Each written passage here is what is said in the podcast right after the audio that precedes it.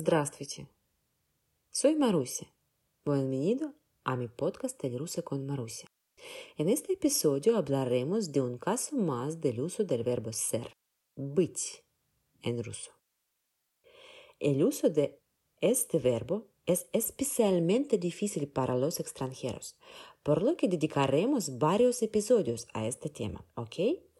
Y paso a paso lo dominarás. Manos a la obra. El verbo быть significa tener. El verbo быть significa tener.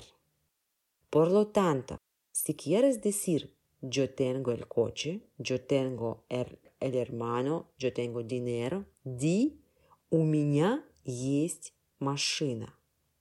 У меня есть брат. У меня есть деньги. Frase у меня есть se usa para expresar una relación de posesión. Tú tienes el libro se traduce у тебя есть книга. Tú tienes у тебя. El libro книга. Él tiene dinero. У него есть деньги.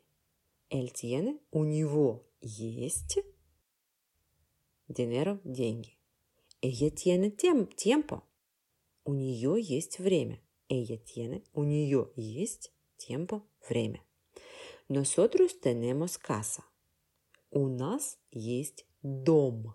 Nosotros tenemos, у нас есть. Casa, дом. Vosotros tenéis hijos. У вас есть дети. Vosotros tenéis hijos. У вас есть дети. Hijos – дети. Ellos o ellas tienen posibilidad. У них есть возможность. Ellos tienen o ellas tienen. У них есть. Posibilidad – возможность. Возможность.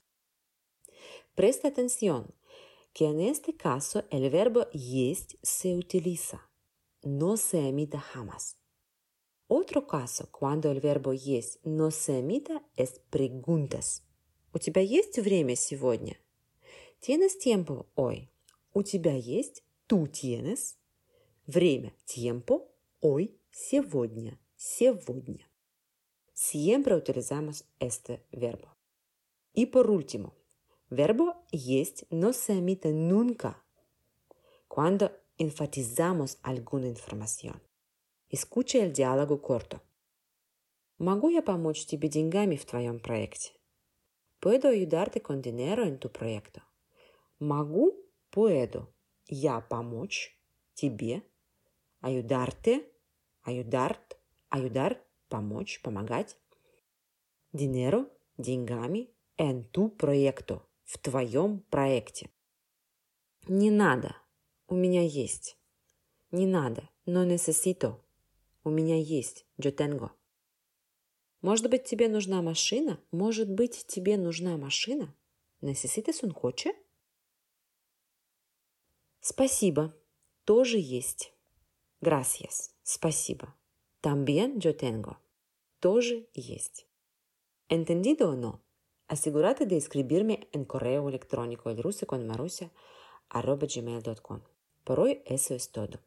Continuaremos en el próximo episodio. No olvides aprender el vocabulario de este episodio. Escríbeme sus preguntas y comentarios en correo electrónico. Todas las palabras nuevas están en mi página en Facebook. Sígueme y aprende ruso conmigo. До свидания. Пока-пока.